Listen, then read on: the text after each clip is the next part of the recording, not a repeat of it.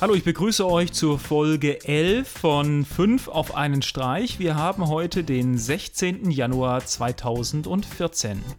Als erstes habe ich heute einen kleinen Fototipp für euch. Und zwar richtet sich der Tipp an alle Besitzer einer digitalen Spiegelreflexkamera von Canon. Standardlösungen, die angeboten werden, sind normalerweise ziemlich teuer. Ich habe hier einen kleinen Hack für euch und zwar habt ihr die Möglichkeit mit einem externen mobilen Router von TP-Link und einem Android-Tablet eure Kamera fern zu steuern. Für Android gibt es da einige Applikationen. Wer etwas Vergleichbares mit seiner Nikon-Kamera machen möchte, der sollte sich von On One Software einmal DSLR Camera Remote anschauen.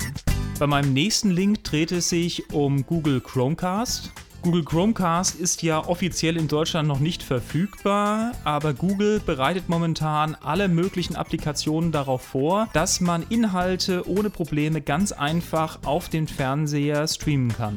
Nach der Veröffentlichung von Chromecast gab es ja noch nicht viele Inhalteanbieter, mittlerweile hat sich das geändert. Jetzt bietet Google auch eine Applikation für iOS-Nutzer an. Damit habt ihr die Möglichkeit, wenn ihr Filme im Google Play Store gekauft habt, diese über euer Apple-Gerät an den Chromecast zu schicken. Durch die Restriktionen, die durch Apple gesetzt werden, können aber weiterhin keine Filme direkt über die App gekauft werden. Ich bin wirklich gespannt, wann wir mit Chromecast in Deutschland rechnen können und welche Inhalteanbieter direkt beim Start dabei sind. Jetzt habe ich einen kurzen iPad-Spieletipp für euch. Für alle Fans von Baldur's Gate gibt es jetzt die Folge 2 in der Enhanced Edition für das iPad. Dem Spiel wurde ein Multiplayer-Modus spendiert, als auch das Design komplett überarbeitet. Als nächstes habe ich einen kleinen Tipp für alle Google Now-Fans.